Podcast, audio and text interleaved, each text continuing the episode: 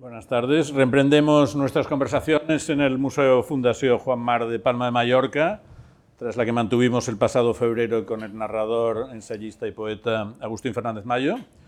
Hoy tenemos un perfil muy diferente. Tenemos aquí a Juan Francisco Fuentes, un referente en la historiografía española actual, catedrático de Historia Contemporánea en la Complutense de Madrid, ha sido profesor visitante en Harvard, en Sciences Po de París, en la London School of Economics y ha impartido cursos en una decena de grandes universidades internacionales. Su tema es la historia de España, la historia de España de los siglos XIX y XX, a la que ha dedicado una extensa bibliografía en la que encontramos desde estudios sobre el socialismo a biografías de grandes políticos, que iremos comentando, y además ha innovado la disciplina con una serie de obras enciclopédicas sobre la historia de los conceptos y los símbolos de nuestro pasado reciente, que también abordaremos. Ha dedicado un libro escrito originalmente, aparecido originalmente en inglés, al totalitarismo, a la sociedad cerrada y sus amigos. Y, bueno, buenas tardes, Juan Francisco. Buenas tardes, Sergio me gustaría tomar como punto de partida, yo, voy a intentar que él nos explique un poco la historia de España en los dos últimos siglos, pero a partir de sus propios libros y a partir de unos puntos muy concretos de comentario.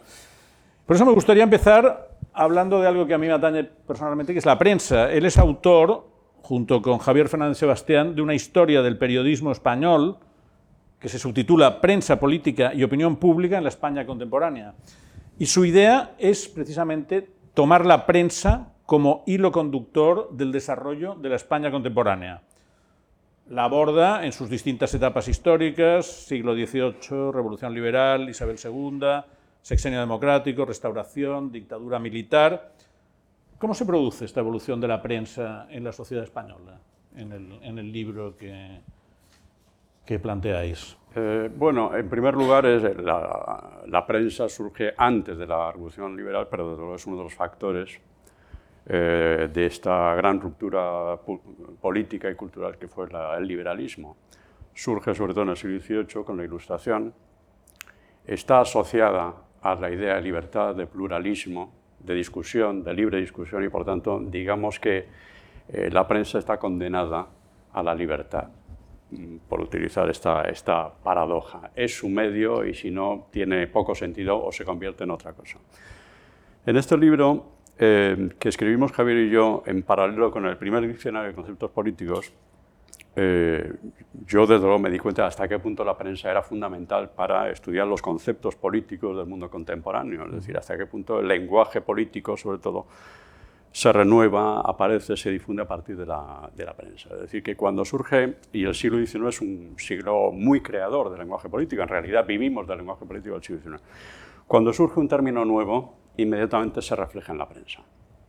Eh, y esta inmediatez, eh, además es fácil advertirla porque el periodista, el periódico que utiliza por primera vez, o una de las primeras veces, un término nuevo, liberalismo, por ejemplo, ideas liberales, sabiendo que sus lectores probablemente no sabrán muy bien a qué se, a qué se está refiriendo, pone o una nota a pie de página, en esa época los periódicos a veces tenían notas a pie de página, o lo pone en cursiva, o pone una explicación. Por tanto, es fácil seguir el rastro y el origen de los eh, conceptos políticos que van a vertebrar la, la, historia contemporánea. Y en ese sentido hay, la prensa, digamos que tiene por lo menos dos direcciones en el trabajo que he hecho yo. Uno, una hacia la, historia de los conceptos y las palabras, que constituyen el vocabulario político del mundo contemporáneo, lo, lo, representan, y el otro es la historia de los partidos políticos. No, solamente, no solamente porque en el 19, yo hasta la guerra civil, era habitual que los partidos eh, crearan sus propios eh, medios y la prensa de la época era en gran medida, estaba formada por prensa de partido, sino porque eh, algunos de los principales partidos y sindicatos españoles eh, salen de la redacción de un periódico, por tanto se dan las dos. Y la segunda es más interesante, es decir, partidos políticos que surgen de un determinado periódico, por ejemplo el PNV de Vizcaitarra, la Liga Regionalista de la BEU de, Cataluña, eh, la CNT de Solidaridad Obrera, la CEDA del debate, incluso el, el PSOE, que parece que es la excepción que confirma o no la regla, porque el periódico socialista se crea siete años después de la fundación del PSOE. En realidad el PSOE es fruto del grupo de redactores y tipógrafos del periódico La Emancipación del sexenio revolucionario. Y por tanto ahí también se cumple esa. Primero un periódico, La Emancipación, luego un, partido político. Eso explica que muchos de los políticos de finales del 19 y primeros del 20 eran a la vez grandes periodistas o directores de periódicos. ¿no? Exactamente. Bazangoitia, por ejemplo. Eh, yo creo que eso explica también el hecho de que se trate de una prensa, una prensa muy de partido y muy vinculada a los circuitos del poder político institucional explica que en un mercado periodístico y editorial, tú eso lo conoces muy bien, tan estrecho, hubiera tantos periódicos. Es decir, no se entiende muy bien la descompensación entre una oferta enorme y una demanda muy estrecha. Más periódicos que lectores, casi. Eh, casi, eh, se puede decir que sí. Hay una cosa que decís, que es que eh, la época de la República y la Guerra Civil fue la edad de oro del periodismo español. ¿Por qué? Bueno, hay un cálculo, yo no lo he hecho pero tampoco lo voy a desmentir. Digamos que se puede dar como un eh, dato estadístico más o menos aproximado, que en 1931 la prensa española llega a tener, a publicar 3 millones de ejemplares diarios. Eso es una cifra descomunal. De hecho, a partir de ese momento, a partir del año 31, empezará a bajar y a partir del 39 no digamos. ¿no? Y no se recuperará hasta los años 80. Entonces, ¿por qué?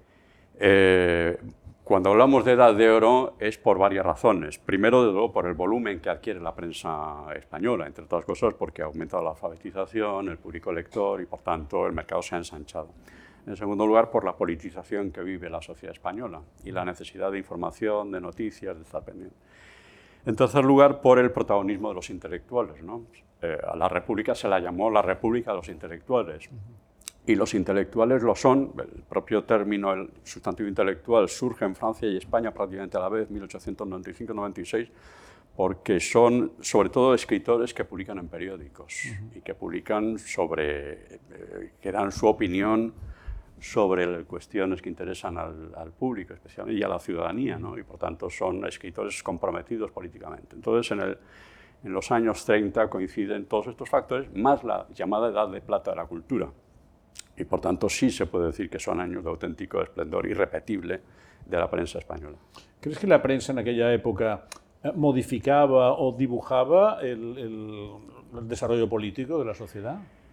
Eh, yo creo que la prensa participaba del clima de radicalización política que marcó la década de los 30 o el periodo entre guerras en general en Europa, digamos que no, no es una patología histórica específica ni privativa de la, de la, España de los años 30, aunque solo la España de los años 30 acabó en una, en una guerra civil. Bueno, Europa acabó en una guerra mundial, que tampoco está mal. Eh, y por tanto, yo creo que la, la, prensa en los años 30 contribuyó, y yo creo que muy negativamente, a acelerar este proceso de radicalización política. Y tengo que decir, lo decimos me parece en el libro también, que en los años 70 ocurrió exactamente lo contrario, que la prensa fue una gran constructora de consenso político. Porque entre medio, en época de Franco, la prensa lo que hace es acompañar al régimen como puede, ¿no? Hasta los años 60 es, eh, bueno, incluso hasta, hasta después de la ley Fraga de años 66 es una prensa muy dirigida, hasta el 66 claramente, el Estado tenía la potestad de nombrar a los, a los directores de los periódicos de, de titularidad privada, además de la, todo el tinglado de la prensa del movimiento, la prensa estatal, ¿no? Eh, y por tanto, sí, hay una fuerte presión a través de la censura, que no desaparece hasta el 66, a través de la, del nombramiento de los directores, a través de la prensa del, movimiento, y efectivamente se convierte en un factor de acompañamiento del, régimen, con algunas voces más o menos críticas, más o menos discrepantes, que son pocas hasta el 66, a partir de entonces serán algunas más. ¿Y tú crees que en los 70 la prensa crea consenso? La prensa ayuda a que la transición se haga, digamos, a un coste Exactamente. asumible. En primer lugar, la transición yo creo que le debe mucho a eso que en el tardofranquismo se llamó el Parlamento de papel, es decir, que precisamente a raíz sobre todo de la ley eh, de prensa e imprenta del año 66 se suprimen una serie de mecanismos de, de control de coacción y por tanto hay una prensa que puede escribir con mayor libertad y más riesgo también, porque mientras había eh, censura, las cosas que se publicaban ya no entrañaban ningún riesgo, ni para el periodista ni para el periódico. A partir de ese momento, si eh, por la desaparición de la censura previa se publicaba algo que le molestaba a un ministro o que llevaba la intervención del gobierno, las consecuencias podían ser eh, catastróficas. Pero la, la, prensa se convierte en una, una gran escuela de libertad no son muchas cabeceras, son sobre todo semanarios y revistas y algún periódico. Eh, y ahí además se forman eh, grupos de opinión, se forman eh, lobbies, podríamos decir, aperturistas, el famoso grupo tácito. Bueno, UCD antes me refería a la relación entre periódicos, periódicos que crean partidos. Aquí no, no se puede decir que se produzca ese, exactamente ese mecanismo, pero UCD es en parte el grupo tácito, y el grupo tácito es un grupo de intelectuales, académicos, juristas que eh, periódicamente dan su opinión de forma colegiada en el periódico ya. Por tanto, sí hay una conexión. Y efectivamente, de esa escuela de pluralismo, de libertad, que es la, que es la prensa en el tardo franquismo, el Parlamento de papel, eh, yo creo que en parte surge el espíritu, hasta cierto punto, la metodología de la, de la transición democrática y, desde luego, el concepto de consenso. ¿Y en, en, democracia hemos tenido una prensa menos politizada que la de los años de la República, por ejemplo? Bueno, en la, vamos a ver, una cosa es politizar. Yo he estado politizada, aunque se haya interesado también por temas metapolíticos o sociales o incluso más o menos frívolos. La cuestión de la prensa en los años 30 no es exactamente su politización, porque probablemente es, su papel, es su radicalización, es decir, que empujar hacia los extremos. Y eso no ocurre en los años 70. Eh, hay otro tipo de radicalización, más bien una polarización, que digamos es un efecto perverso del bipartidismo a partir de los años 80 y sobre todo 90, de final de los gobiernos de Felipe González, eh, porque la prensa, de alguna forma, una vez más, asume un papel que no digo que no le corresponda, pero en el que incurre una cierta sobreactuación, y es el de reemplazar a una oposición política a la que considera demasiado débil. Y en ese sentido la prensa se pone en la vanguardia en la lucha por determinadas causas. Vamos a los conceptos. Eh, tú has codirigido tres grandes diccionarios, el político y social del XIX, el del siglo XX, y el diccionario de símbolos políticos y sociales de la España del siglo XX. Eh, ¿Qué te ha llevado a plantear eh, este estudio no sobre figuras, no sobre situaciones, sino sobre conceptos? Eh, bueno, primero el hacer de la necesidad virtud, es decir, tener que explicar el uso de determinados conceptos, la aparición, el uso que se hace del lenguaje político, por ejemplo, en los primeros temas y las primeras etapas que yo estudié, que fueron la ilustración y el liberalismo, de repente te encuentras con una palabra que das por hecho, porque ese es el tipo de trato que tenemos con nuestro lenguaje, ¿no? que eh, las palabras que utilizamos han existido siempre. Eh, y muchas de ellas son de creación muy reciente, globalización, por ejemplo, ¿no? totalitarismo hasta cierto, hasta cierto punto. Y en un momento determinado, leyendo testimonios de la, época, te das cuenta de que hay una palabra nueva o una palabra que cambia sentido, un neologismo de sentido. ¿no? Eh, y eso te lleva a plantearte preguntas que hasta entonces no te habías planteado. Y hay preguntas más difíciles de responder. ¿Por qué en un momento determinado no encuentras nunca una palabra que estás buscando? Porque no existe todavía. Por ejemplo, burguesía es una palabra de incorporación muy tardía, en fin, relativamente tardía al, español. Liberalismo, en cambio, se incorpora, no es que se incorpore, es que surge en España. Y por tanto, el lenguaje político del España del siglo XIX tiene esa dimensión que lo hace fascinante e intrigante. Y es que es eh, muy avanzado eh, para reflejar y eh, generar el cambio político y digamos que muy lento en la incorporación del lenguaje social. La palabra nación, por ejemplo, una de las que abordáis, y nacionalismo, ¿cuándo aparece en el lenguaje y cómo evoluciona? Bueno, eh, nación desde luego es un viejo término y por tanto su evolución, los cambios que se producen, los cambios más significativos eh, tienen que ver con su significado, no con su, no con su uso, pero desde luego hay un antes y un después del sentido que se incorpora al significado del término con la ilustración y desde luego con el liberalismo, es decir, el momento a partir del cual de todos los significados que giran en torno al término nación, el preponderante es el político y está asociado con el concepto de soberanía y a partir, de ahí hay una, a partir de ahí se produce una revolución semántica que genera una revolución, una revolución política, que se plasma, por ejemplo, en el artículo segundo de la Constitución de Cádiz. La nación española es libre e independiente y no es ni puede ser patrimonio de ninguna familia o persona. Entonces, la nación del siglo XIX es sobre todo una nación política. ¿Pero qué, qué es una nación? Bueno, este es un debate para aquellos que se dedican a la historia identitaria. No es exactamente mi caso, pero sí te diré una cosa. Dentro de esas sorpresas que uno se lleva en el trato eh, diario con el vocabulario político y con el pasado, hay algo sorprendente. Y es que el protagonismo que el término nación, en su sentido político, tiene en el siglo XIX, no genera, al contrario de lo que suele ocurrir, eh, la aparición del término nacionalismo. Y esto es una anomalía. Y es una anomalía porque el término liberal, la cosa funciona así. Liberal, el adjetivo liberal da lugar al sustantivo liberal. Opiniones liberales, los liberales. Y de ahí se pasa a liberalismo. Este suele ser el orden, ¿no? Socialista, socialismo, anarquista, anarquismo, etc.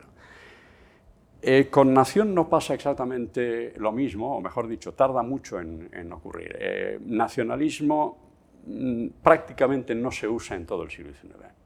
Y lo más sorprendente es que el nacionalismo aparece de repente, se produce una auténtica explosión en el uso del término nacionalismo y a la vez en todos los países a finales del siglo XIX.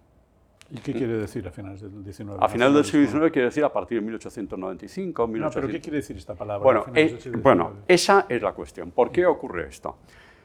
Porque el término nación decimonónico es un término que corresponde fundamentalmente a la cultura política y a la cultura liberal. Tiene que ver principalmente con el concepto de soberanía. No digo yo que no haya una nación cultural, étnica, histórica, la hay desde que se empieza a utilizar el término eh, nación. Pero la nación del 19 es una nación política, fundamentalmente. Un colectivo político soberano. Eh, exactamente, que tiene que ver con la noción de soberanía. Y la razón por la que a finales del siglo XIX aparece, por lo menos en las lenguas occidentales, de repente, no es que aparezca, pero de repente empieza a usarse masivamente el término nacionalismo, es porque hay una mutación en el significado de nación, que pasa de su eh, sentido político, predominante en el XIX, a su sentido identitario, étnico, religioso, cultural, lingüístico. Y esto es lo que eh, lleva a la aparición de este ismo político. Los ismos políticos suelen ser el resultado final de un proceso de significación de la realidad y de las palabras que la, representan, pero tienen algo también de inflamación del lenguaje, son como representan como una patología eh, histórica, cultural, eh, política. Eh, cuando la nación política, política muta en nación, en nación cultural o étnica, es cuando se produce la aparición o el uso masivo de nacionalismo como representación de esa especie de nueva patología del mundo, del mundo contemporáneo. Y esa será la noción predominante en el siglo, en el siglo XX. primero, va el concepto y luego los movimientos de, emancipación, de emancipación política. Eh, en cierta forma sí, lo que pasa es que la nación del siglo XIX está ligada al liberalismo y la nación del siglo XX está ligada más bien al antiliberalismo o como se dice ahora, a la cultura iliberal. Y por eso, por eso, bueno, no, perdona, por eso te, iba a decir que por eso el yo suelo decir que el siglo XIX es el siglo de la nación y el siglo XX el siglo del nacionalismo. ¿Qué es liberalismo? Bueno, el liberalismo viene, yo no soy, como sabes, filólogo, eh, pero hay que hacer un poco la historia de las, de las palabras y, eh, y, su etimología. Viene de un término latino que es liberal, que quiere decir generoso, magnánimo. Eh, a finales del siglo XVIII empieza a aparecer de repente, primero en Francia, muy pronto en España, y yo encontré los primeros usos cuando trabajaba sobre la Revolución Francesa, el sintagma ideas liberales, opiniones liberales. Y la primera vez que lo encontré en una revista francesa, vi que al pie de ese texto, ah, al pie de, página, de, esa página, había una explicación.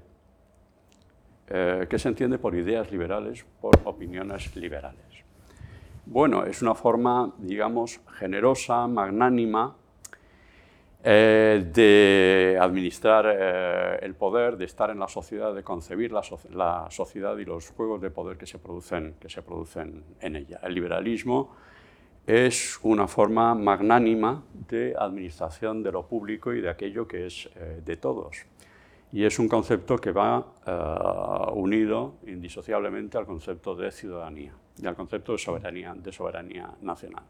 Hay una cosa interesante en el origen del término político liberal que se da también en España, porque lo empiezan a, utilizar los josefinos, aunque muy pronto lo utilizarán los liberales de Cádiz, y es que eh, parece que está vinculado a los círculos bonapartistas, al napoleonismo primero en Francia y luego en España.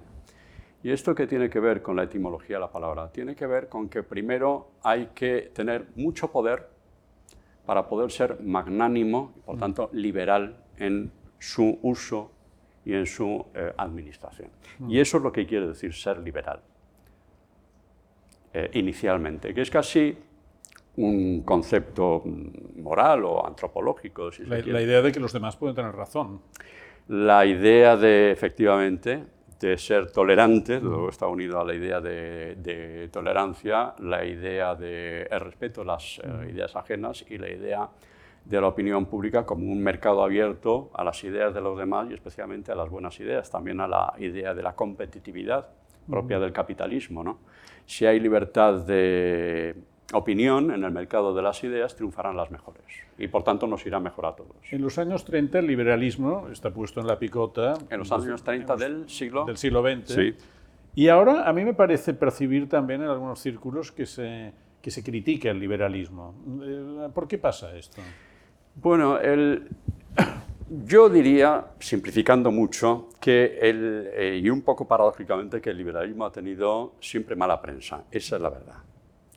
Y eso es paradójico, ¿no? Eh, pero eso de entrada tiene una explicación. El liberalismo permite a los demás, a aquellos que no son liberales, eh, que lo critiquen y por tanto permite su demonización. Y eso genera de entrada una cuota de desprestigio, de crítica, de eh, oposición que no generan otras ideologías políticas que no permiten esa crítica.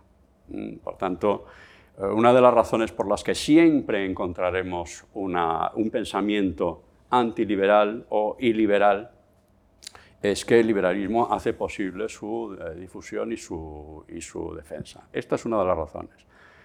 La otra razón es que claramente está unido al capitalismo y por tanto a partir de ella entramos en otro tipo de consideraciones.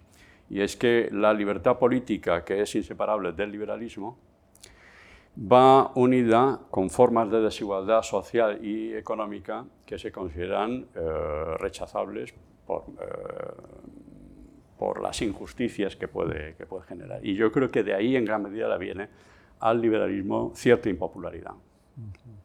Desde luego, en los años 30, claramente, eh, estaba, iba a decir estaba en crisis. El liberalismo ha estado siempre en crisis porque lo propio de la modernidad es estar siempre en crisis, como la democracia. Pero eh, digamos que es una crisis especialmente aguda del liberalismo porque confluyen el desprestigio de las instituciones políticas liberales y de la democracia parlamentaria con el desprestigio del capitalismo, es decir, del liberalismo económico por la crisis del 29. Junto a los conceptos, digamos, duros en, vuestras enciclopedias, abordáis otros conceptos más blandos, como por ejemplo el color azul, es un concepto.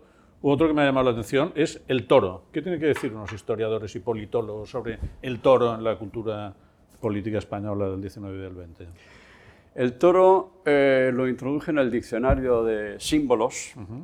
Eh, yo creo que en el de conceptos del siglo XIX eh, no aparece porque a diferencia de otros símbolos políticos importantes que sí aparecen en los diccionarios de conceptos, por ejemplo, la idea de España, la, idea de revolución, la idea de república, la idea de monarquía, son inseparables de una cierta simbología, una cierta, ciertas alegorías. ¿no?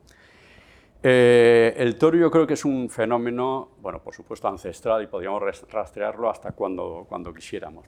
Pero en el siglo XX tiene sobre todo un papel fundamental unido precisamente a eso de lo que antes hablábamos, ¿no? la aparición de un nacionalismo de tipo étnico, de tipo eh, cultural que reivindica lo, ancestral, lo atávico. Y dentro de lo ancestral y lo atávico está, por ejemplo, el toro, en la representación de una cierta idea de, de hispanidad que ha perdurado más o menos hasta nuestros días. Tengo que decir, me parece que está en el diccionario de símbolo, que el creador del famoso toro de Osborne fue un artista eh, comunista. ¿Mm? Puede parecer una contradicción que un eh, artista, un intelectual eh, comunista, contribuyera de forma tan decisiva a la configuración de la iconografía del nacionalismo español, pero en el fondo no es tan raro.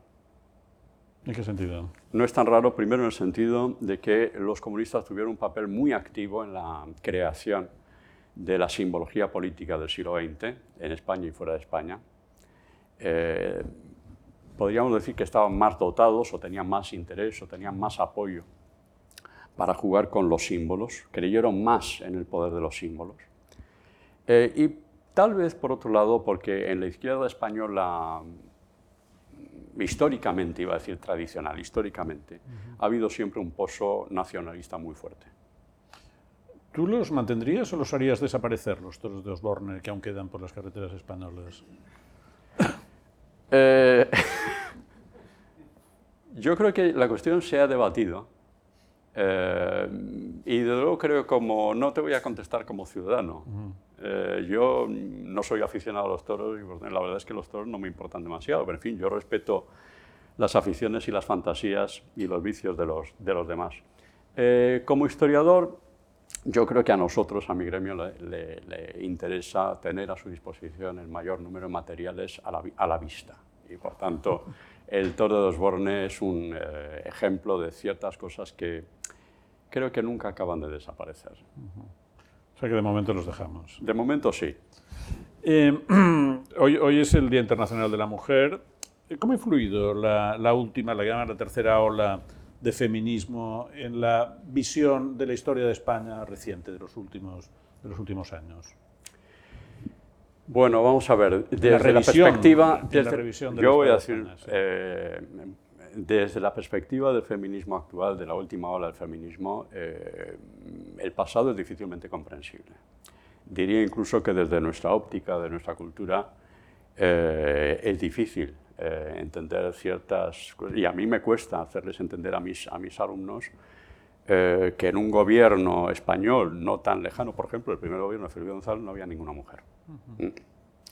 Eh, y que en las Cortes Constituyentes había, me parece que una veintena de, de diputadas. Por tanto, lo primero es asumir la perplejidad con la que ahora vemos el, el pasado sobre todo las, las, últimas generaciones. Lo segundo, explicarlo. Y lo tercero, contextualizarlo. Es decir, bueno, y, lo, y lo cuarto, algo muy importante, asumir que no lo vamos a cambiar. ¿Mm?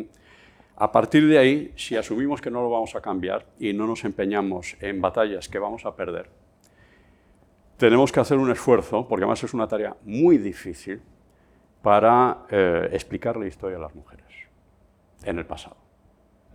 Es un empeño suficientemente difícil como para que nos concentremos en él y, por tanto, no nos despistemos o con objetivos que son irrealizables o con planteamientos que yo creo que son poco realistas y, sobre todo, poco fructíferos en la eh, consecución de una verdadera historia de las mujeres. Es verdad que en el pasado las mujeres están invisibilizadas. Muy bien. Vamos a hacerlas visibles. Como historiadores es lo que nos toca, sacarlas del lado oscuro de la, de la historia. ¿Y eso cómo se hace? Eh, yo creo que la verdadera historia de las mujeres no se debe convertir en un análisis del discurso, sino en una historia empírica que pase por un trabajo en profundidad en los archivos y en las fuentes históricas. Porque si uno toma ese camino, aunque pueda ser un poco largo, se acaba encontrando con las fuentes. Y por tanto, esa historia se puede hacer. Y por tanto, hay que asumir que no hay atajos, el análisis del discurso como una especie de sucedáneo de la historia de las mujeres o de la historia de género no nos va a llevar a saber exactamente qué pasaba con las, con las eh, mujeres. No podemos quedarnos con la idea, y, en fin, y, parte de la historiografía de género yo creo que está muy centrada en estas cuestiones, ¿no? Eh, que yo considero que son equivocadas por obvias. No podemos centrarnos en eh, la falta de derechos políticos de las mujeres en la revolución liberal. Bueno, eso ya lo sabemos. ¿Y qué más? ¿Y qué más? No? Eh, bueno, si, si trabajas en los, en los, archivos, si buscas la prensa, si buscas testimonios, si, eh, mm, si te mueves por el lado oscuro de la historia, encuentras vestigios de las mujeres. el tema está más en la mirada que en, que en las fuentes documentales, ¿no? la mirada que aplicas. Bueno, pero hay que saber hacia dónde mirar. ¿no? Por ejemplo, yo he trabajado bastante sobre eh, mujeres en el reinado de Fernando VII. Que no tenían derechos políticos, lo sabemos. Que no tenían no ya el derecho a votar, que no tenían ni el derecho a asistir a las sesiones de las, de las Cortes, que fue su primera gran batalla política, la, la de las primeras feministas antes de que existiera el propio término feminismo, ya lo sabemos. ¿Y qué más? Bueno, lo que he visto, por ejemplo, es que tenían un papel muy importante en la lucha clandestina contra Fernando VII. ¿Por qué? Precisamente por su invisibilidad. Precisamente por eso. Eh, ¿En, y qué, por el, ¿En qué consistía este Bueno, consistía en que al moverse un ámbito privado, reservado, semisecreto, podríamos decir, eran mucho más útiles eh, y, eran más, podríamos, y eran menos vulnerables a la represión política de, de la monarquía eh, absoluta. Eran, en cierta forma, más, más uh, respetados hasta cierto punto. Dime, algún caso que te pareció interesante.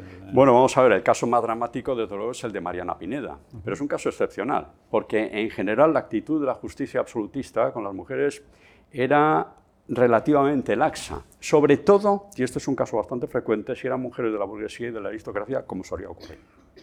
Y en ese sentido tenían una doble ventaja, y por eso eh, yo he encontrado eh, un censo relativamente significativo de mujeres eh, liberales que conspiraban contra Fernando VII o que trabajaban en determinados planes y, operaciones contra Fernando VII. Y muchas de ellas pertenecían a la burguesía, pertenecían a la aristocracia. Y eso les daba dos ventajas. Una, como mujeres, la represión iba a ser menor que con los hombres, eh, y otra por pertenecer a unas, a unas élites privilegiadas. Pero el caso de Mariana Pineda es un caso eh, excepcional. Es un caso excepcional y a la vez paradigmático porque se dedicaba a lo, en parte a las cosas que hacían las mujeres cuando conspiraban contra la monarquía eh, absoluta, a, la, digamos, a atesorar símbolos del liberalismo, en su caso a una, una, bandera liberal, que por supuesto no era una bandera tricolor, como se ha dicho alguna vez, sino más bien masónica. ¿Cómo era esta bandera? Era una bandera de fondo verde con un triángulo morado. El triángulo es un símbolo masónico, un triángulo morado. El morado está tomado, por supuesto no era un símbolo feminista tampoco, eh, está tomado del antiguo pendón de, de Castilla, de los comuneros de Castilla que era un mito fundacional del liberalismo español, y en cada uno de los tres lados del triángulo estaba escrita una palabra que eran libertad, eh, igualdad y ley, creo recordar. Entonces, en ese trato con lo simbólico sí es un personaje representativo del tipo de tareas que desempeñaban las mujeres en las conspiraciones eh, liberales. En cuanto a su trágico final, no, porque ya digo que la justicia absolutista solía ser, digamos que hacía más la vista gorda entre otras cosas por el escándalo que suponía el encerrar en una cárcel a una mujer y sobre todo una mujer de la aristocracia o de la burguesía. Vamos a las biografías. En, tu generación de historiadores, que es la mía, los que nos formamos en los años 70, la biografía tenía muy mala prensa, porque lo que estaba de moda era la historia marxista, la historia económica, la superestructura, mm. etcétera, etcétera. Y hubo un tiempo que en España se hicieron muy pocas biografías. Tú entras en este, en este terreno, has hecho unas cuantas, varias importantes, las de Araquistain, eh, Largo Caballero, Adolfo Suárez, luego entraremos. Eh, ¿Qué te lleva a hacer biografías? ¿Y cómo, ¿Y cómo las trabajas? ¿Cuál es tu proceso de trabajo mm. cuando haces una Bueno, primero tengo que decirte que es verdad, ¿no? que la biografía ha tenido en España, o tuvo en España, una cierta mala prensa. Yo creo que por la influencia negativa un poco contradictoria, podríamos decir, de dos tradiciones culturales o historiográficas, la católica y la marxista. Es decir, la biografía es un género, yo creo, culturalmente muy ligado al liberalismo. Ya sé que hay biografías de todo tipo, ¿no? Pero representa una concepción individualista de la, de la historia que casa mejor con el liberalismo y, por tanto, que en principio se lleva peor con otras tradiciones culturales. El caso del marxismo-esclavismo. ¿Por qué me dedico a la biografía? Me dedico a la biografía porque yo quería hacer una tesis sobre la Ilustración española y el que fue el director de mi tesis, eh, Alberto Ginovales, que era profesor entonces en la Autónoma de Barcelona, donde estudiamos nosotros, eh, yo le había planteado varias posibilidades y al final me dijo el abate Marchena. Y efectivamente, y fue desde luego un acierto, eh, entre otras cosas porque me introdujo primero en el... Bueno, yo había trabajado ya mucho en archivos para mi, mi tesina sobre el primer carlismo y por tanto ya me había aficionado ¿no? al, eh, al trato con, los, con, con, la documentación de esa, de esa época, pero me obligó a instalarme en París, a trabajar en París, a manejarme con las fuentes de la Revolución eh, Francesa. Eh, y yo ahí me hice ya, podríamos decir que con un, un formato historiográfico que es el, el, de la biografía, que no solamente ha aplicado, como es evidente, al estudio de las personas, sino también al estudio de los conceptos políticos. Yo, yo creo que yo llego a los conceptos políticos a través de la biografía y que yo hago biografías de palabras. Cuéntanos quién era el abate Marchena. El abate Marchena pasa por ser, y fue efectivamente, eh, un, uno de los primeros revolucionarios españoles. Es decir, es un sevillano de Utrera, nacido en 1768, que eh, se hace ilustrado enseguida, eh, en su época de estudiante, a pesar de que parece que él iba para cura. Por cierto, nunca fue cura, a pesar de ese mote que le pusieron muy al final de su vida. Un falso abate.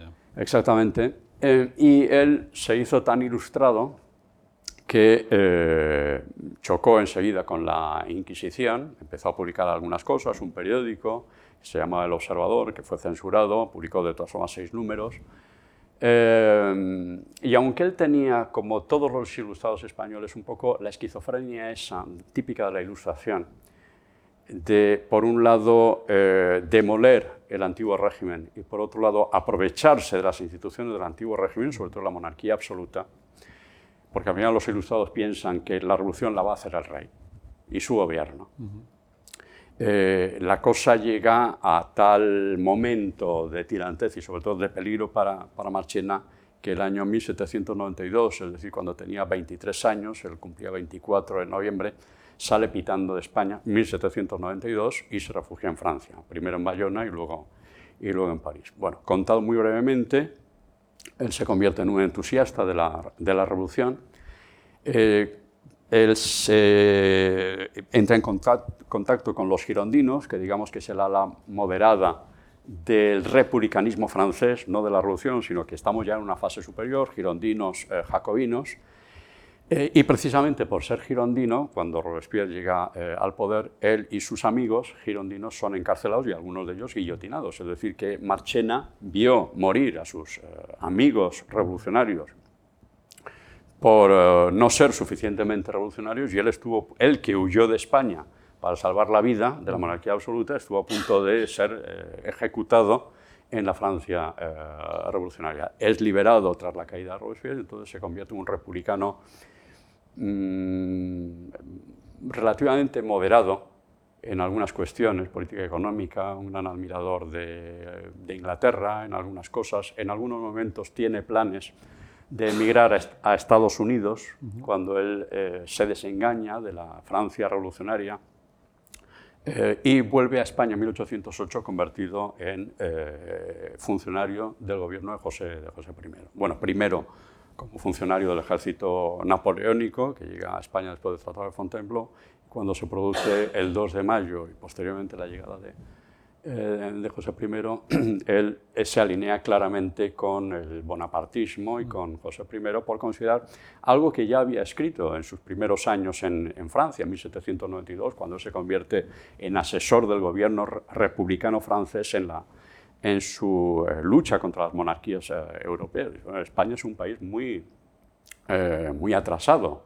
En España no se puede hacer una reducción de un día para otro, hay que aprovechar un poco lo que hay, qué hay, de qué se puede tirar. Se puede tirar de las antiguas cortes, se puede tirar un poco de, ciertos ministros ilustrados, pero hay que operar a partir de la realidad. Aquí no podemos dar un salto, en el, un salto en el vacío. Y eso explica también que en 1808 el que era un ateo declarado, de los primeros ateos españoles, que escribió además un ensayo de teología, que es una defensa del ateísmo, el que eh, era republicano, el que era un libertino, el que tenía todo esto, se pone al servicio de un gobierno reformista e ilustrado, tibiamente liberal, como es el de José I, apoyado en toda la maquinaria militar del, imperio. En 1814, con la derrota de los franceses, tiene que huir a Francia otra vez, segundo exilio en Francia. Se dedica a traducir prácticamente a todos los clásicos de la Ilustración francesa y en 1820 vuelve finalmente a España, ya con, la, con el restablecimiento de la Constitución de Cádiz, Ya en el segundo exilio, en Marchena, se produce algo que yo creo no se da en ningún otro afrancesado, o casi en ningún otro. Y es que pasa de ese liberalismo muy moderado de los afrancesados a un liberalismo radical y antifernandino. Mm. Eh, y vuelve a España convertido en un gran partidario de la Constitución de Cádiz. Y ya digo que eso es muy raro en un eh, afrancesado, porque los liberales de Cádiz eran sus enemigos. Y muere a los pocos meses, en enero del 21, convertido en personaje muy polémico por su liberalismo radical, ¿no? porque eh, incluso a los más radicales de los liberales españoles le parecía que eso de la libertad religiosa, del ateísmo, de ciertas cosas del republicanismo. Bueno, él no lo declaraba abiertamente, pero todo el mundo sabía de dónde venía y quién era Marchena.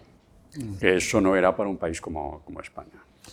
Bueno, hablando de personajes polémicos y de radicalismo, demos un pequeño salto en el tiempo y vámonos a Largo Caballero, otro personaje del que has escrito la biografía, llamado en su día el Lenin español y desde la derecha considerado siempre como el Belcebú de, del lado republicano, de los, mm. de los socialistas. ¿Es justificada la mala fama de Largo Caballero? ¿Quién, quién era? ¿Qué hizo? ¿Qué, qué hay de bueno, en la vamos a ver, para decirlo claramente, eh, Largo Caballero, que vivió setenta y tantos años, fue la mayor parte de su vida un socialista vinculado más a la UGT que al Partido Socialista. Él, sobre, él era sobre todo un sindicalista, eh, de profesión albañil, estuquista, y fue un socialista pragmático, bastante moderado y reformista. Y eso es lo que fue la mayor parte de su larga vida, con una excepción que dura cuatro años, que es el giro bolchevique del Partido Socialista, inducido en gran medida por Caballero o por los caballeristas, que va de 1933 a 1937. Y en ese momento, efectivamente, el año 33, en las elecciones del año 33, es cuando en la campaña electoral algunos eh, militantes eh, o cuadros socialistas se inventan lo del Lenin español. Eso no, no se lo pone la derecha, se lo pone lo suyo. Parece que a Largo Caballero no le gustaba mucho, pero bueno, ahí quedó, ahí quedó eso y representa muy bien ese giro hacia la extrema izquierda que dio el Partido Socialista en 1933. Por tanto, entre el 33 y el 37 yo creo que Largo Caballero se equivoca gravemente eh, pero que eso ni empaña su trayectoria en general, su larga biografía, ni desmiente del todo lo que fue toda su vida. ¿no? Un socialista pragmático, un sindicalista, un hombre que creía en la necesidad de mejorar día a día las condiciones de vida de los trabajadores, que quería hasta tal punto en la vía de la reforma que fue el principal colaborador de Primo de Rivera durante su dictadura en la política social de la dictadura. Con decir eso está dicho todo. ¿no? Decir Esos son los, los grandes Las cosas nunca son blancas ni negras. Bueno, antes hablábamos de la radicalización que, y la polarización política que se produce en España en los años 30. Realmente hay muchos ejemplos, pero uno de ellos es Largo Caballero, es decir, que un hombre como Largo Caballero, ¿no? un socialista moderado, reformista, eh, que había descreído de la revolución, que en 1920-21 desde luego se, se opuso claramente a la entrada del Partido Socialista en la Tercera Internacional lo que provocó la ruptura del partido y la creación del PC, que en el año 33 diera ese giro hacia la, izquierda. Alcalá Zamora, que había tenido muy buena relación con él, siendo presidente del gobierno republicano, cuenta que le extrañó tanto el giro de Largo Caballero, con el que había tenido buena relación y había coincidido además en la cárcel en 1930, que le preguntó a un médico si eso se podía deber a algún tipo de trastorno mental. y el médico le dijo que sin duda. Debe ser un médico de la CEDA. Seguramente. Eh, vamos a un personaje mucho más reciente, Adolfo Suárez. Tu biografía es la más importante próxima, la publicaste en el 2011. Tú dices que con el rey es el principal protagonista individual de la transición y la contraportada de tu libro adelanta que no rehuyes los grandes enigmas de su biografía y de su época. ¿Cuáles son los grandes enigmas de su biografía y de su época? Eh, bueno, el primer enigma es cómo un hombre como Suárez llega a ser presidente del gobierno. Mm. Eh, creo que esto, lo supongo que lo cuento en el libro, si no lo cuento ahora. El hijo de Pío Cabanillas, que fue, había sido ya ministro, Pío Cabanillas padre, había sido ya ministro y volvería a ser ministro precisamente con Adolfo Suárez, eh, me contó que ese sábado por la tarde, en que se iba a anunciar el nombre del presidente del gobierno tras la dimisión de, eh, de Arias Navarro, su padre estaba pendiente del teléfono en su despacho y en el salón de la casa estaba la familia reunida y también esperando noticias. Y al final, su padre abrió las puertas correderas que separaban su despacho del salón de su casa y les dijo literalmente esto, no os lo vais a creer. Y esa fue la reacción más común ¿no? de todo, prácticamente de, todo el mundo. El famoso artículo de Ricardo de la Cierva en El País. no, es esto. no eh, se Qué error, qué inmenso error. Qué error, qué inmenso error, exactamente. ¿no? Esa fue la reacción más esto, común. No la, es gente, de la gente no se lo podía creer. Un íntimo amigo del rey me dijo que unos días después del nombramiento de Suárez habló con el rey, del que era amigo desde la infancia, y el rey le preguntó qué le había parecido el nombramiento de Suárez. Y él le dijo la verdad. Le dijo, creo que te has cargado la monarquía. Su amigo se lo dijo al rey. Exactamente. Y por tanto esa fue la reacción más, eh, más común. Por tanto, uno de los enigmas que acompaña un personaje, yo creo que bastante enigmático en muchos sentidos, como Adolfo Suárez, es cómo, cómo llegó a ser eh, presidente del gobierno. Eh, de un personaje además que ya en su juventud, y esto lo he visto yo, no es una leyenda urbana, había dedicado algún libro, no sé qué libro era, eh, le había dedicado, una foto, no recuerdo, a un compañero suyo de estudios, firmándolo como el futuro presidente del gobierno, en una época en que ni siquiera existía la presidencia del gobierno. Por tanto, es verdad que se sentía de alguna forma predestinado y creyó tanto en sí mismo que convenció a otros, por lo menos convenció a otro, que era el rey, de que efectivamente podía servir para ese, eh, para ese papel.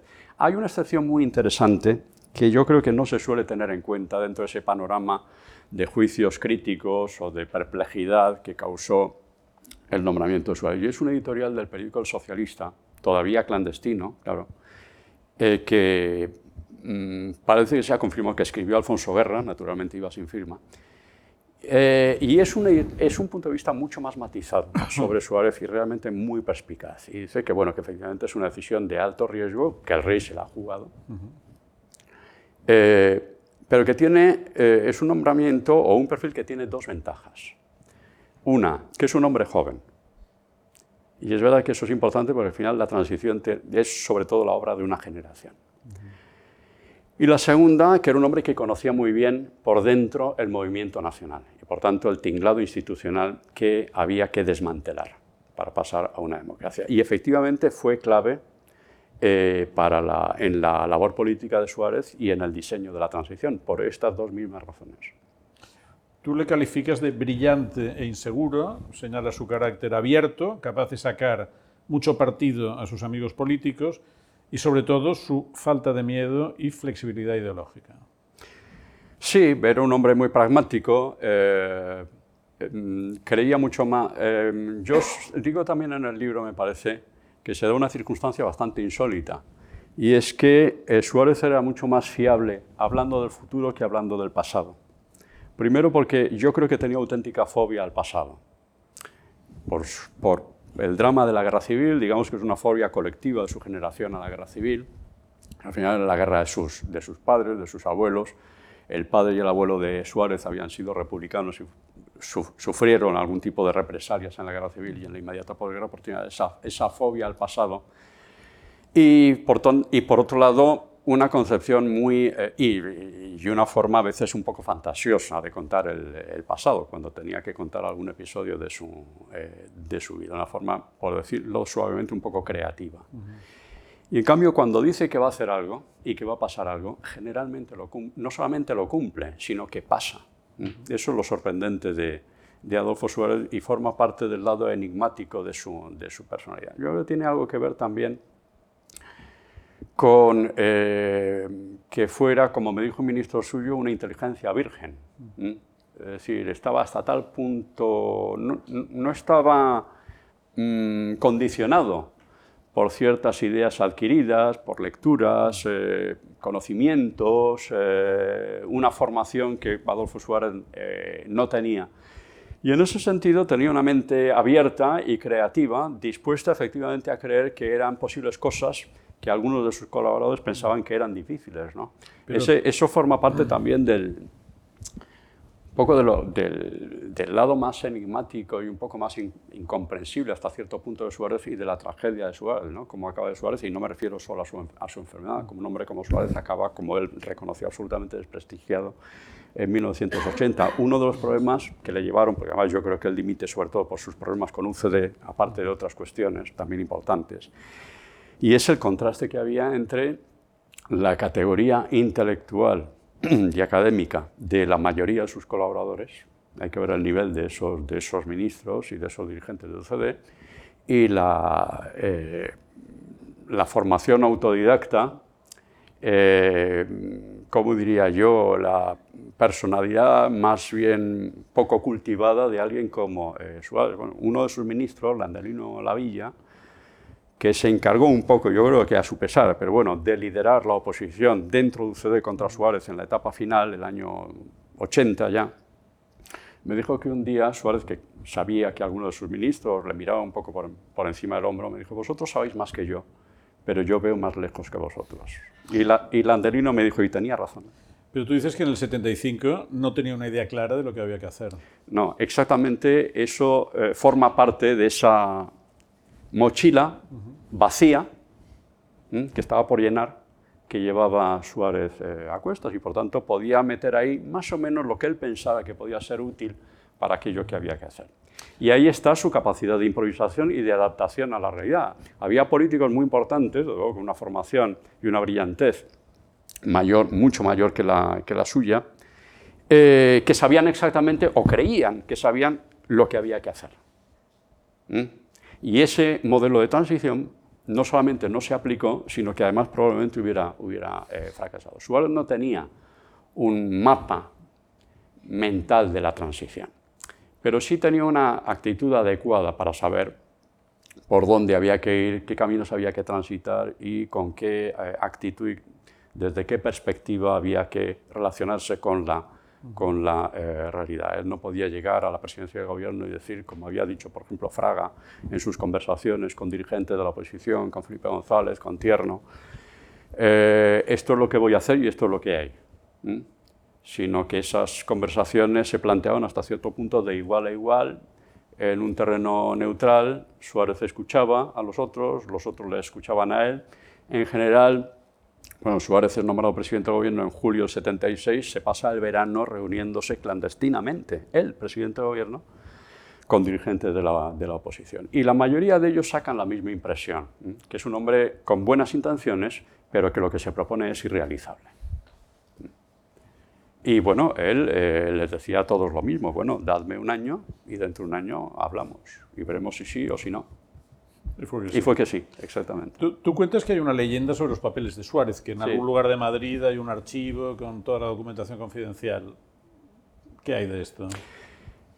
Bueno, parece que lo que hay, eh, yo creo que llamar a eso el archivo de Suárez eh, es un abuso de lenguaje. Creo que sí hay unas cartas, algunas se publicó cuando, no sé si cuando murió Suárez o cuando abdicó el rey, porque de hecho coincidieron prácticamente los dos acontecimientos. Eh, algunas cartas del, rey mm, de la transición o de la primera etapa de la, de la transición.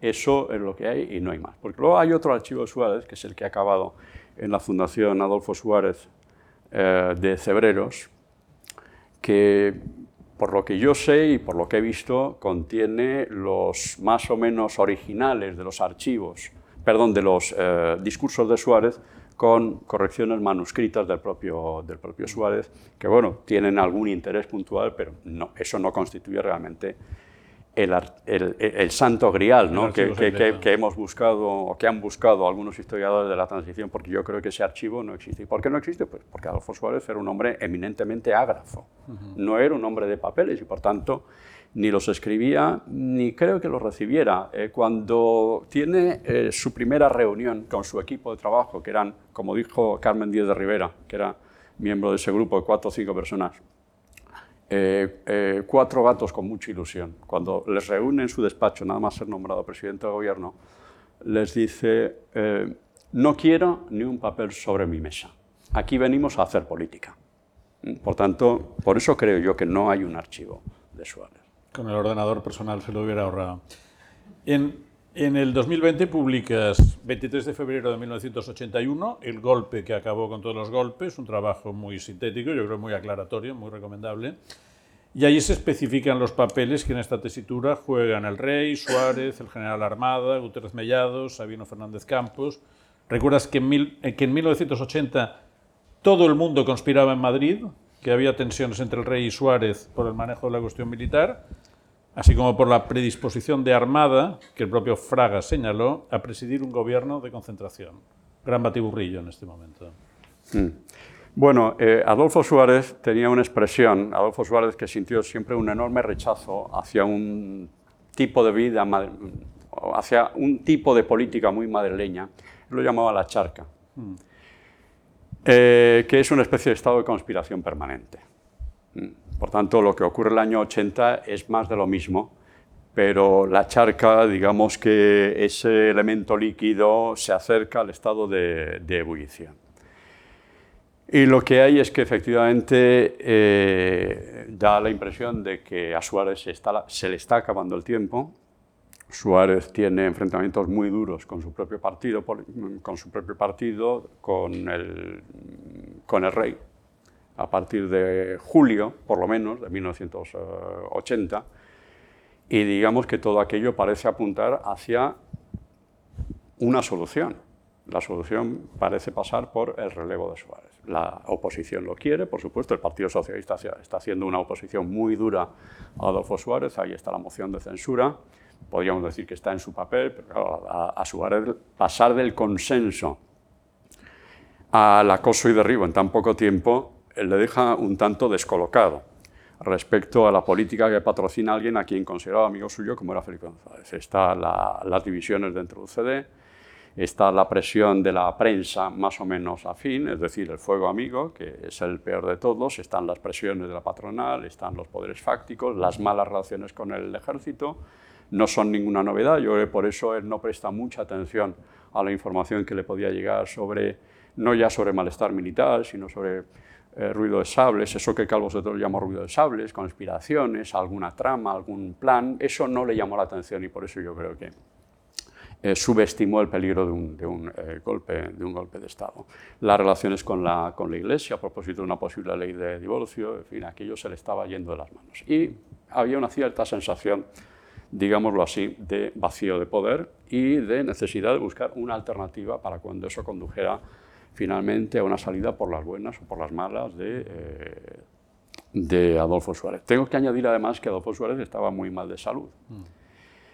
eh, lo cual añadía un elemento, digamos, incapacitante para el ejercicio de un liderazgo que en Suárez siempre había sido muy, muy activo y muy personalista. Es decir, eh, la impresión que tienen todos aquellos que habían tratado mucho a Suárez, incluso amigos de Suárez, es que el Suárez del año 80 es un desconocido es decir, es que ese no era el Suárez del año 76, del año 77, que veía conspiraciones por todas partes, probablemente menos donde debía verlas, que era en el ejército, que desconfiaba de sus mejores amigos, Abril Martorell, por ejemplo, que desconfiaba del rey, eh, que esa evidente desconfianza hacia el rey fue interiorizada por el rey también como una sensación opresiva de vigilancia de Suárez sobre sus movimientos, sus relaciones, las personas con las que, con las que hablaba, y ese creo, eso creo, eso que Javier Cercas llama eh, la placenta del, golpe.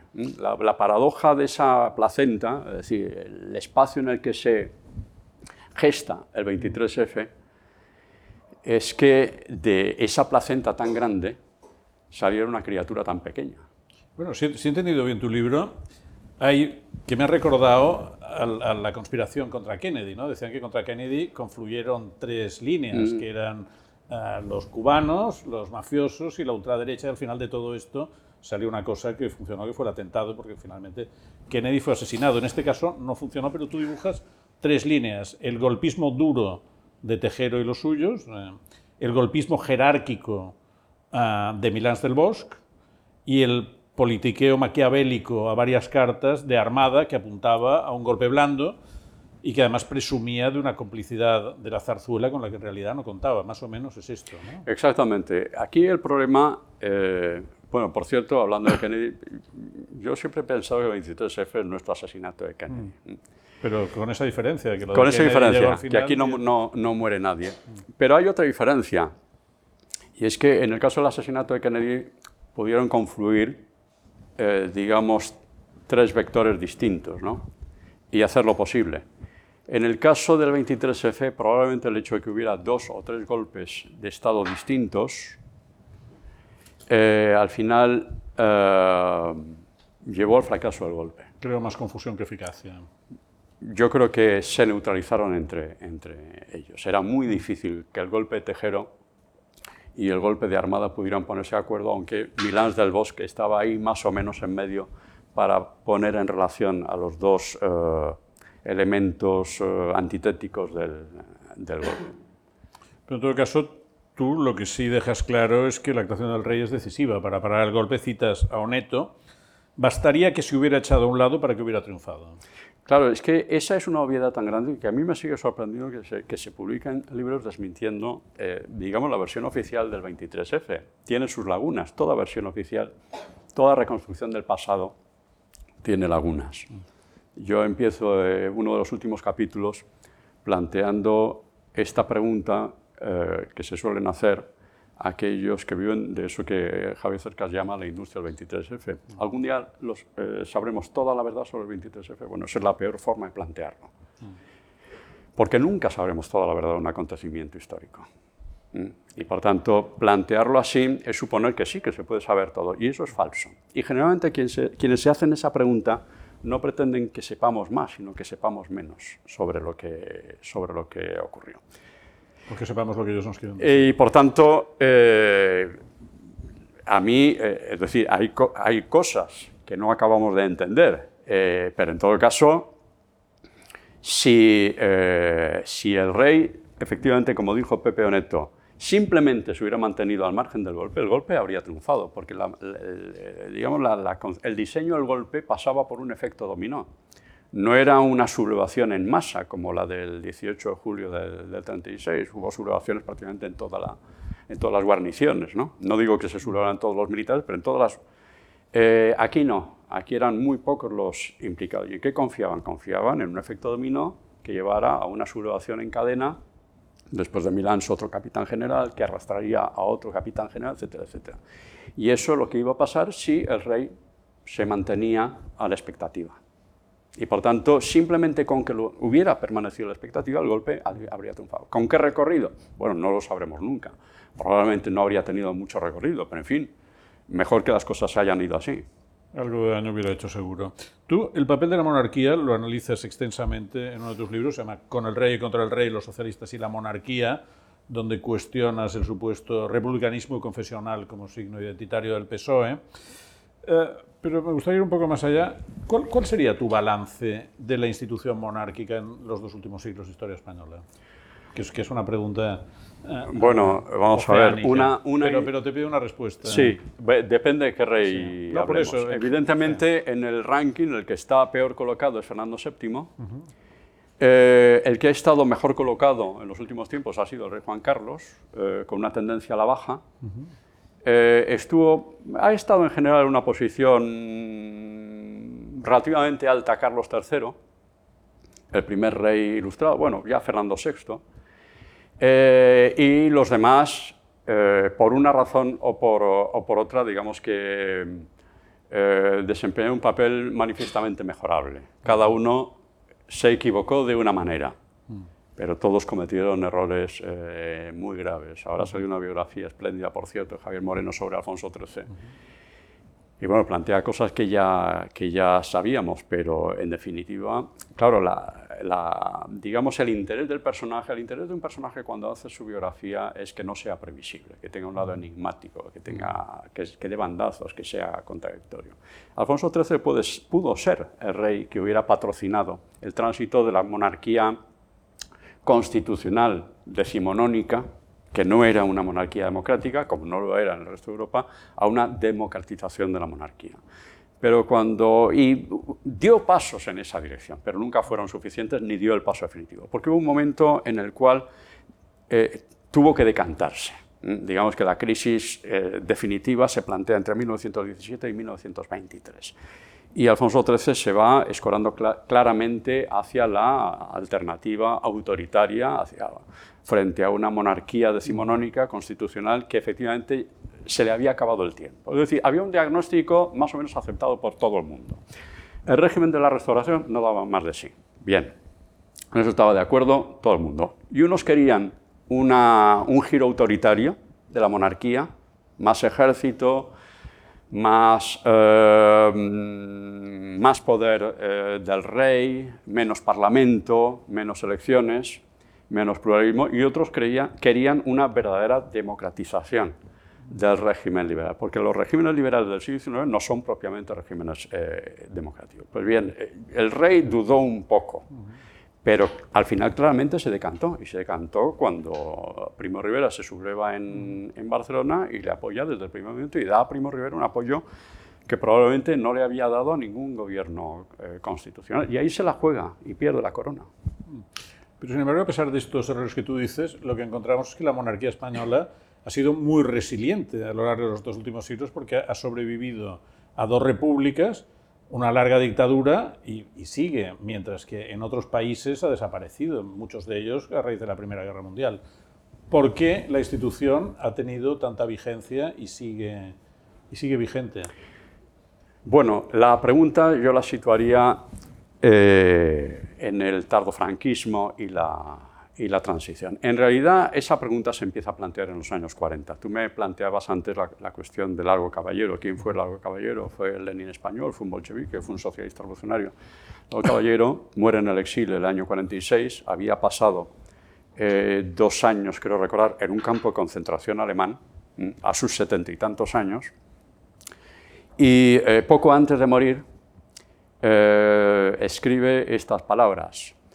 Eh, cuando en 1930 me preguntaron qué quería yo para mi patria, dije república, república, república.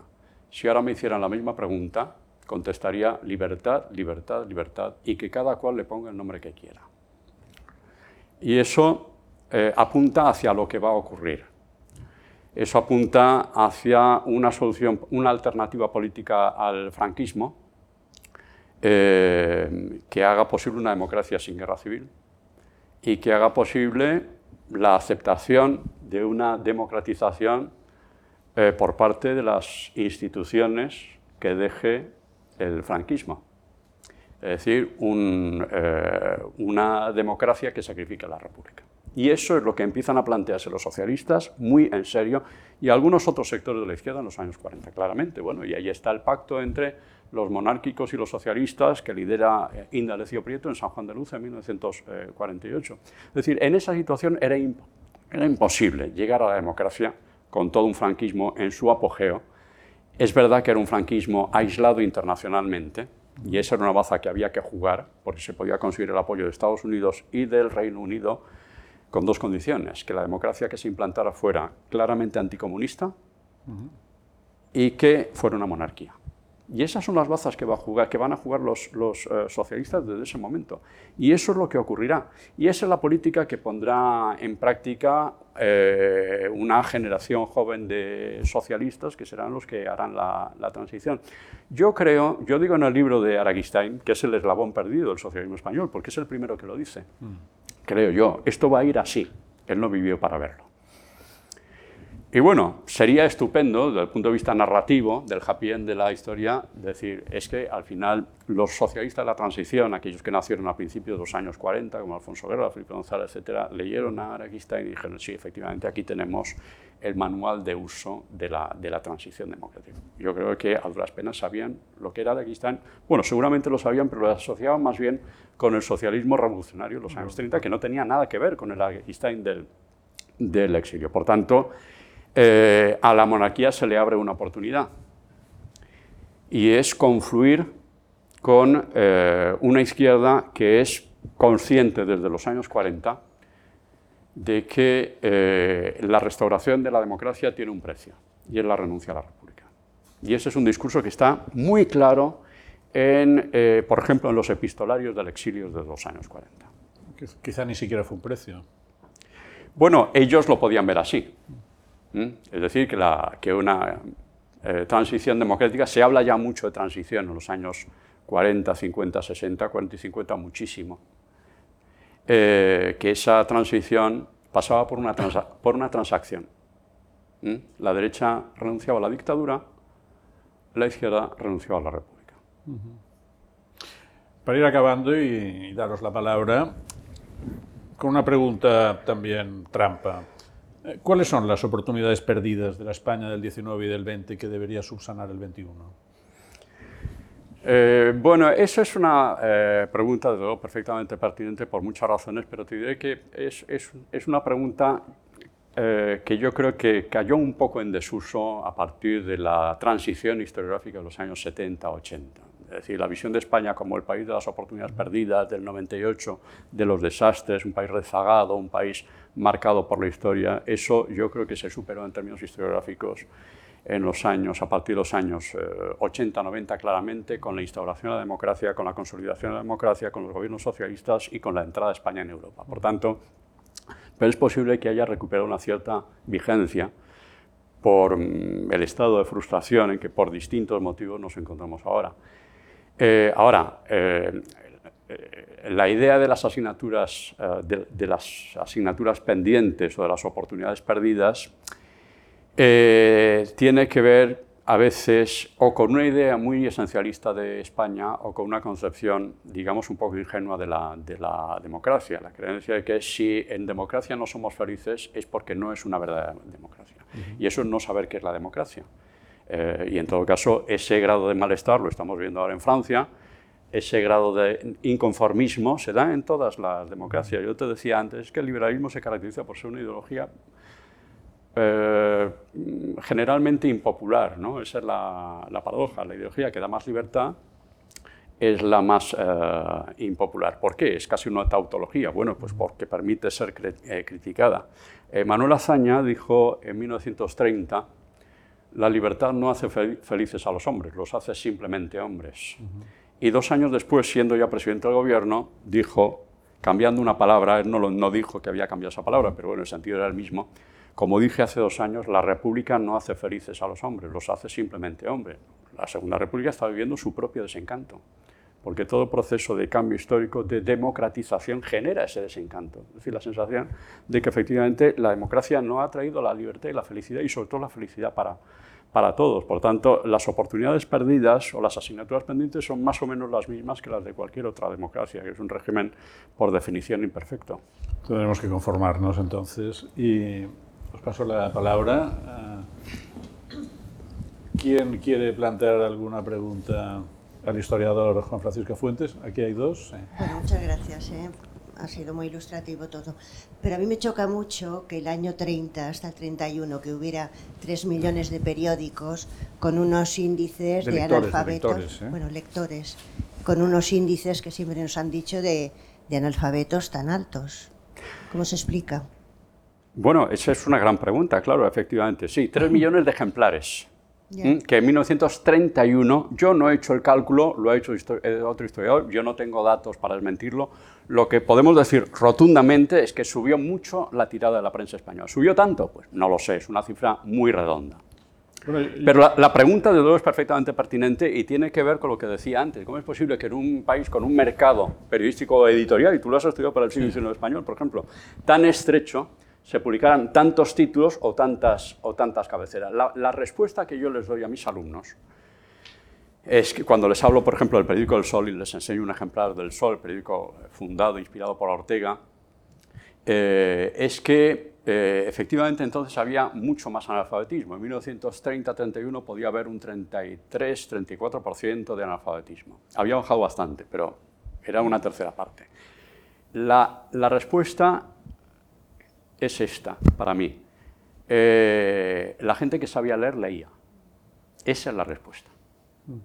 a mí me parece una cifra buena porque el diario donde yo trabajo, que es La Vanguardia, que es el decano de los grandes diarios españoles, en los años 20 ya tiraba 200.000 ejemplares, con una maquinaria que habían traído de Alemania, etcétera, etcétera, y en los años 30 se pone en 300.000 era el líder de la prensa española, pero es muchísimo. ya es el 10, o sea, solo nuestro ya era el 10% de la cifra que Juan Francisco da, con lo cual me parece que es muy fácil eh, componer el restante 90%.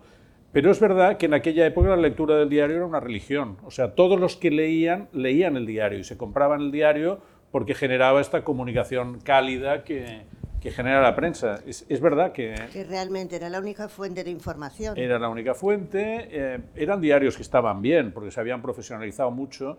Por ejemplo, el nuestro, pero también, por ejemplo, la ABC tenía corresponsales en, en toda Europa, como mínimo. O sea, la prensa española, los grandes diarios tenían mucha calidad en los años 20 y 30.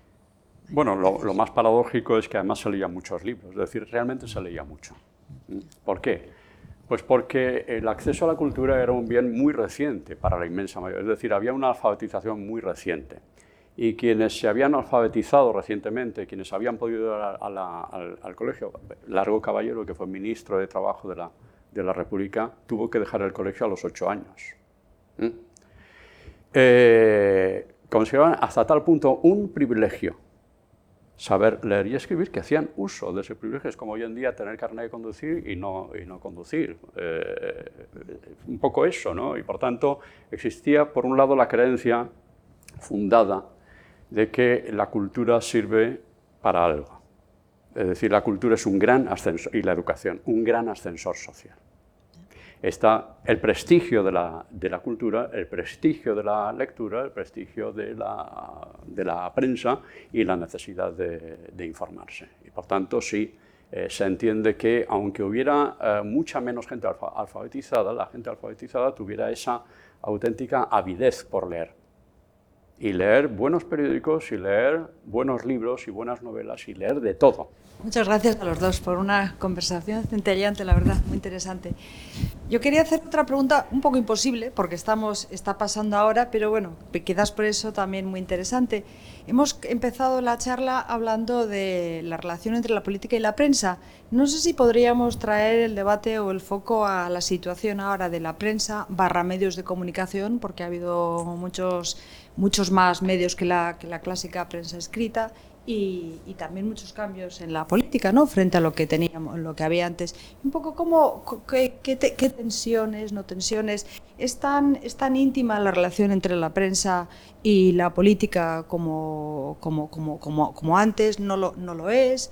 La, la política, eh, la prensa genera debate, genera ideas. O, un poco comentar, comentar sobre estos temas, por favor. Bueno, yo creo que eh, es más de lo mismo es decir, es una prensa en general bastante politizada, muy eh, sesgada hacia su opción política, con otro rasgo muy característico de la prensa española desde, yo iba a decir desde la transición y no sería justo, yo creo desde el final de la etapa de Felipe González, lo que decía antes de la polarización y esa especie de sustitución de la oposición política por una oposición mediática. ¿no? Eso hay que verlo más entre líneas o en conversaciones o en el run run ¿no? de, de, de, del, debate político, que es quién manda sobre quién. Si son los medios los que mandan sobre los partidos afines o los partidos los que mandan sobre los medios eh, afines. Eh, es difícil ¿no? eh, saberlo. La impresión es que los principales medios de comunicación tienen un afán de protagonismo político desmedido. Esa es mi sensación. ¿Mm? Eh, y que aquí las instituciones eh, se rigen por el principio de la soberanía popular y por tanto por la representatividad determinada por unas elecciones en las que los ciudadanos votan libremente. Y por tanto, el carácter electivo de las instituciones políticas no puede ser eh, solapado ni laminado por las presiones de determinados medios de comunicación en un sentido o en otro. Por tanto, mi impresión es que estamos todavía en ese síndrome de quién manda sobre quién. Eh, si los medios de comunicación sobre los, sobre los partidos políticos o los partidos sobre los uh, medios de comunicación. Es un, esa es la parte, digamos, más oscura, más perversa del debate político-mediático de, de, nuestros días, pero en fin, hay que llevarlo con una cierta naturalidad, porque además yo no sé hasta qué punto es un rasgo privativo de la democracia española, pero sí es, una historia que tiene un, un largo recorrido ¿eh? y que desde luego no empieza en la transición, sino después de la transición. Yo creo que en la etapa final del gobierno de Felipe González, cuando determinada derecha social o mediática pensó que la derecha política no estaba a la altura y que había que ponerse en vanguardia de esa de esa eh, causa, de, esa, digamos, de ese objetivo y es bueno, algo que por otro lado pues era razonable, ¿no? facilitar una alternancia política. Pero bueno, eso al final iba a pasar por las urnas. Bueno, yo creo que hay que tener en cuenta que estamos en un momento de gran transformación del mundo periodístico por la revolución digital. Entonces esto ha influido en la comunicación política. Actualmente la comunicación política es mucho más instantánea, mucho más simultánea ha cambiado completamente. Antes un, ministro, un líder de la oposición daba una rueda de prensa, salía al día siguiente en los periódicos y a mediodía en la tele, pero es que ahora sale al cabo de 10 segundos en todos los digitales, lo cual también ellos lo necesitan y lo fuerzan, pero a la inversa también los eslogans se concentran mucho más, son, son mucho más sintéticos. Y luego, eh, eh, entre, por lo que yo sé o por lo que yo he visto, entre prensa y política eh, está el factor humano. O sea, los, los periodistas y los políticos se conocen. El, el, el, político siempre quiere influir sobre la prensa porque la necesita mucho. Siempre la necesita, pero ahora la necesita más. El periodista uh, tiene que tratar a los, políticos, tiene que estar cerca porque los necesita como fuente, pero a la vez tiene que marcar una cierta distancia porque requiere ser objetivo y sabe que en cierto momento además tendrá que ser crítico. ¿no? Entonces, bueno, es, una situación que nunca es estática, siempre es dinámica, va cambiando y, en fin, es complicada y yo creo que todo el mundo la lleva como puede, básicamente. Enhorabuena por la charla, me ha parecido muy bien. Eh, yo tenía una serie de dudas. Yo, los medios de comunicación es como ver un déjà vu porque son todos iguales diciendo la misma noticia. Yo lo que he hecho a faltar es un debate sobre los temas importantes del país. Los temas importantes me refiero al paro, a la industria, a las pensiones, a la deuda. Eso en los periódicos no se habla. Los políticos no se habla. ¿Por qué? Si son los principales problemas que tenemos en este santo país. Tenemos una subordinación a Europa, que todo lo que diga Europa parece que no somos París soberano. Esa falta de afrontar el problema me preocupa mucho. ¿No le preocupa a usted? Gracias. Sí, bueno, eh, yo creo que hay un problema que viene de lejos, probablemente consustancial al papel de la prensa, pero que se ha agravado últimamente. Y se ha agravado por la importancia que la inmediatez tiene ahora mismo en el debate político-mediático. Entonces, efectivamente, uno abre, no digo ya los periódicos en papel, porque eh, no es el formato eh, más eh, utilizado. uno va a un periódico y se encuentra, pues, con los debates del día anterior o de ese mismo día que tienen mucho que ver con lo, con lo inmediato, tienen mucho que ver con la, la percepción de la realidad y la, la, idea de realidad que generan las redes sociales, por ejemplo, y que tiene que ver mucho también con lo que la política ha tenido siempre de eh, representación y, de, y a veces de falsos debates. Y entonces es verdad que debates de más calado suelen considerar excesivamente técnicos o excesivamente académicos o excesivamente sesudos como para que interesen a los lectores, cuando a lo mejor serían los debates que más eh, interesan, efectivamente. Eh, yo lo que le puedo decir, puesto que me preguntaba qué me pasa a mí, lo que me pasa a mí es que cada vez dedico menos tiempo a leer los periódicos. Esa es la verdad. Bueno, yo creo que haces muy mal. ¿eh? Y no, yo tengo que decir, en defensa de mi profesión, mi medio y tantos otros, que depende lo que le, depende cuál leas, depende cómo lo leas, pero yo creo que uh, junto a la información uh, más del día, más dinámica, casi todos los diarios con un poco de enjundia estamos dando suplementos especializados de economía, de ideas, de, con una serie de temas que sí se tocan en profundidad, uh, lo haremos mejor o peor, pero hay, hay un intento de, de plasmar todo esto. Hay que, hay que, no, quiero, quiero añadir una cosa, hay que saber buscarlos también, efectivamente, los temas. Es decir, la prensa tiene una oferta ahora mismo tan amplia que realmente si buscas algo lo encuentras. Y por tanto, a veces puede ser falta de paciencia del lector, es decir, los lectores nos hemos hecho también a esa visión inmediata de la, de la realidad y a esa forma impaciente de leer, eh, de leer la, la, prensa ¿no? y que, quedarnos con los, con, con, los titulares. Respecto a lo que decía él, yo le cuestiono en ese aspecto, porque un periódico, cuando un ministro da una cifra falsa de datos de cualquier mm. cosa, no hay el periódico que le rebata, ni le afronte, ni le enfrente. Lo da por bueno. Las cifras del gobierno se dan por buenas. ¿No se contrasta? Bueno, yo, yo, le diría que depende. No hay debates, no hay debates. Yo no veo un debate. Yo ven, mi mujer es danesa. Yo en Dinamarca he visto, ¿queréis la moneda al euro? Se vota. ¿Queréis aquello? Se vota. ¿Queréis lo otro? Se vota. No se pregunta a la población y, lo, y los periodistas tendrían que fomentar más esa intriga, eso, aclarar esas cosas, a mi parecer. Gracias.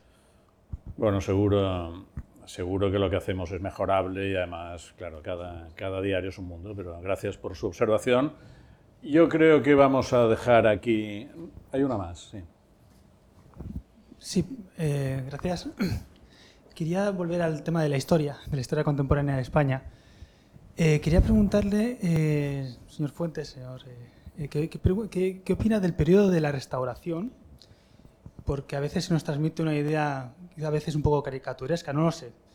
Le pregunto con, con sinceridad si realmente fue tan, tan corrupto. Eh, y luego, sobre la Segunda República, entroncando con la última pregunta que, hizo, que le ha hecho el señor Villa San Juan, si fue una oportunidad perdida.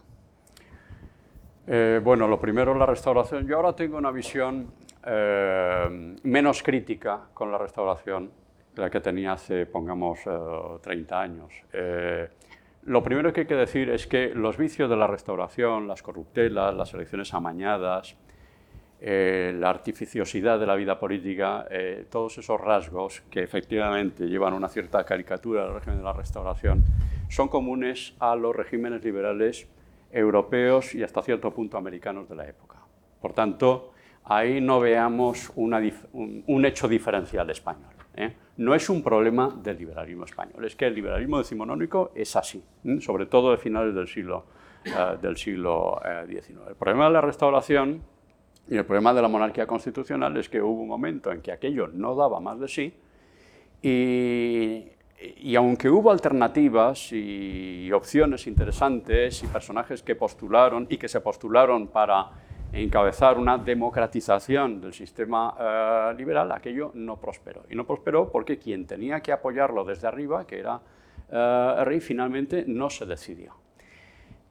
Se lo planteó en algún momento, pero se dejó llevar por aquello que a él le resultaba más fácil. Y era, en una Europa en la que las democracias estaban en crisis, en la que las dictaduras se ponían de moda. Hay un dato que da un historiador inglés, Eric Hobsbawm, en 1920 había en el mundo 35 eh, democracias. En 1938 quedaban 17. ¿Cuál es la tendencia histórica? Está clarísimo. Eh, como le pregunta Largo Caballero Indalecio Prieto el año 33 en una reunión de la ejecutiva del Partido Socialista, Indalecio Prieto, hay que defender la República, hay que defender la democracia, la democracia, la democracia. Y Largo Caballero dice, eso de la democracia no está un poco en desuso. Y eso es lo que pensaba más o menos todo el mundo. Por tanto, el problema de la restauración fue eh, el problema del rey. ¿Mm? Haber, haberse jugado la corona en una apuesta equivocada. ¿Mm? Y en cuanto a la República, ¿se puede considerar una, eh, una oportunidad perdida? Es la pregunta más fácil que me han hecho en vida. ¿Mm? Creo que sí. Muy bien, pues ahora sí que lo dejaremos. Muchas gracias, Juan Francisco, por este clarificador paseo por la historia española. Y muchas gracias. Buenas tardes. Gracias.